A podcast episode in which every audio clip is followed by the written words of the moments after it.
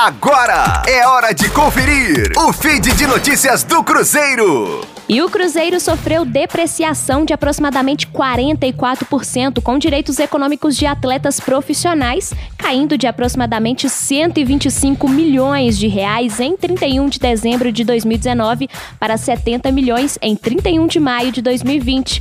Os números estão nas demonstrações financeiras disponibilizadas no portal da Transparência. Apesar da perda econômica, a Raposa detém participações expressivas nos direitos de jovens, como o zagueiro Kaká, 70%, o lateral esquerdo Matheus Pereira, 100%, o volante Jadson, 60%, o meia Maurício, 70% e os atacantes Estênio e Thiago, 70% cada. Entre atletas cedidos a outros clubes, o destaque é para o Renato Kaiser, autor de 10 gols em 14 jogos pelo Atlético Goianiense, 3 em 4 partidas na Série A.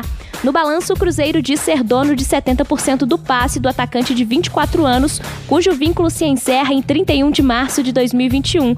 O centroavante Zé Eduardo, de 21 anos, também pode render boa quantia em uma possível transferência, visto que marcou nove gols em 10 apresentações oficiais, quatro pelo Vila Nova em cinco jogos e cinco a serviço do América do Rio Grande do Norte em quatro jogos. O Clube Celeste ainda faturará em caso de negociação de Alisson do Grêmio 40%, Elber do Bahia 60%, Neilton do Coritiba 20%, Fabrício Bruno do Red Bull Bragantino 20%, Rodriguinho do Bahia 20% e William do Palmeiras 50%. Rosane Meirelles com informações do Cruzeiro na Rádio 5 Estrelas.